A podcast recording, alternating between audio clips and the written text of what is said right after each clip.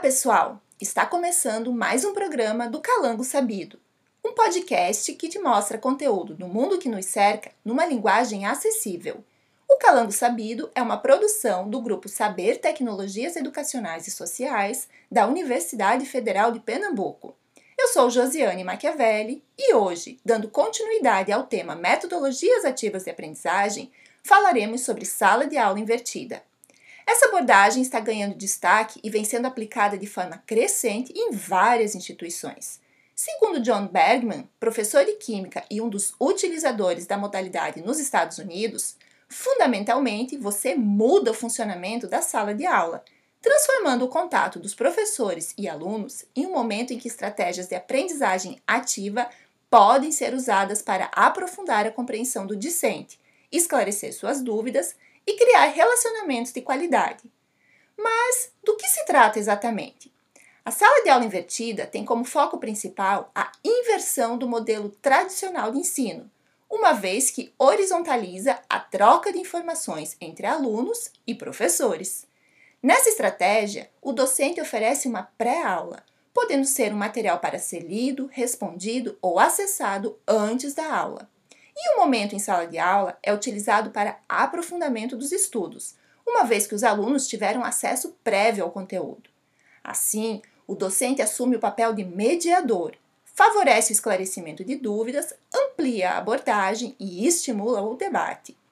A proposta é realizar aulas menos expositivas e mais participativas, envolvendo mais os alunos com os conteúdos. Essa metodologia tem alcançado resultados surpreendentes. John Bergman, juntamente com seu parceiro e também professor de química Aaron Sands, foram responsáveis pela disseminação da sala de aula invertida, testada e aprovada em algumas das melhores universidades do mundo, como Harvard, MIT e Stanford. Em Harvard, por exemplo, alunos que participaram de aulas invertidas obtiveram um ganho até 79% maior na sua aprendizagem quando comparados com alunos que participaram de aulas tradicionais. De fato, a literatura relata muitas vantagens desse modelo. Os alunos captam melhor o conteúdo, adequando-se ao seu ritmo de aprendizagem. O professor oferece mais oportunidades de discussão, incentivando a interação. A transmissão de informações mantém os alunos sempre atualizados em relação ao conteúdo. É importante salientar que, ao contrário do que se pensa, a função do professor nesse método não é diminuída.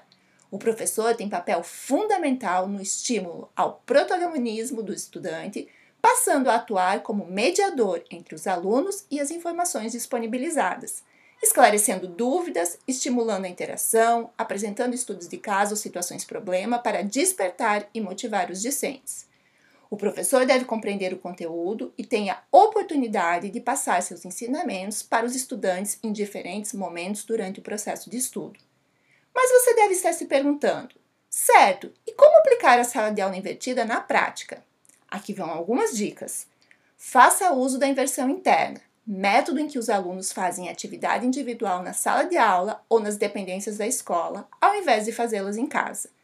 Ensine os alunos a interagir com os conteúdos e as mídias por você disponibilizadas. Às vezes, a falta de interesse dos alunos ocorre apenas por desconhecimento na utilização das ferramentas. Utilize vídeos curtos, de 3 a 7 minutos, para a apresentação de conteúdos. O uso da tecnologia tornou tudo mais dinâmico e prender a atenção de um aluno por muito tempo, utilizando apenas um tipo de material, é mais difícil.